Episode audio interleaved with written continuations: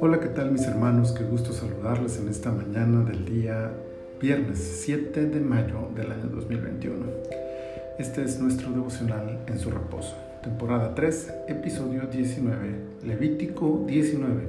He escogido el versículo 2 para leerlo que dice, Habla a toda la congregación de los hijos de Israel y diles, Santos seréis, porque santo soy yo, Jehová vuestro Dios.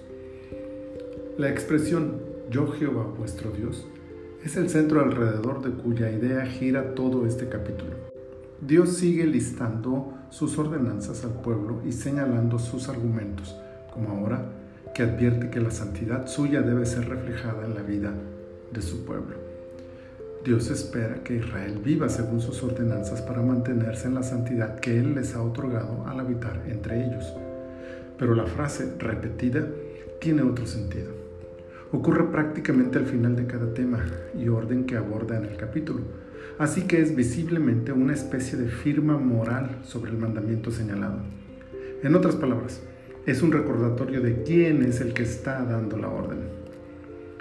Yo Jehová, no es Moisés, tampoco Aarón, mucho menos el líder religioso de la época. Es una orden surgida del mismo trono de Dios. Es su autoridad, su gloria, su soberanía la que da sentido a la orden.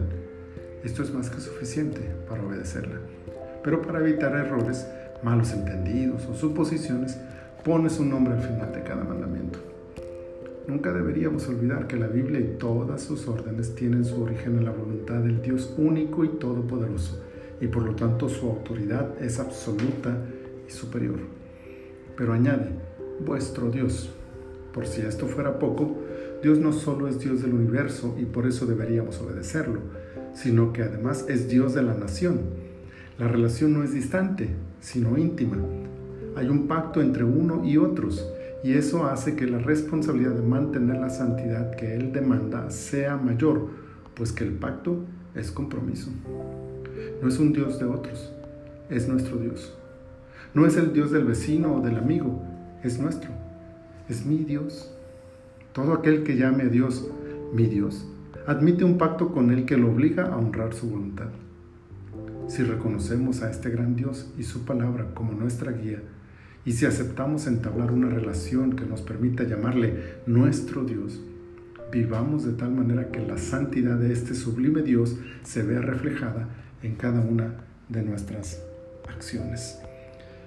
Aquí estamos, Señor, en esta hermosa mañana agradecidos contigo por esta oportunidad que nos das de vivir y de honrarte y de agradarte. Señor, estamos en tus manos y en esta hora queremos poner ahí en la seguridad de tus manos nuestras vidas para agradarte, para honrarte, para obedecerte, para hacer todas las cosas conforme a tu perfecta voluntad.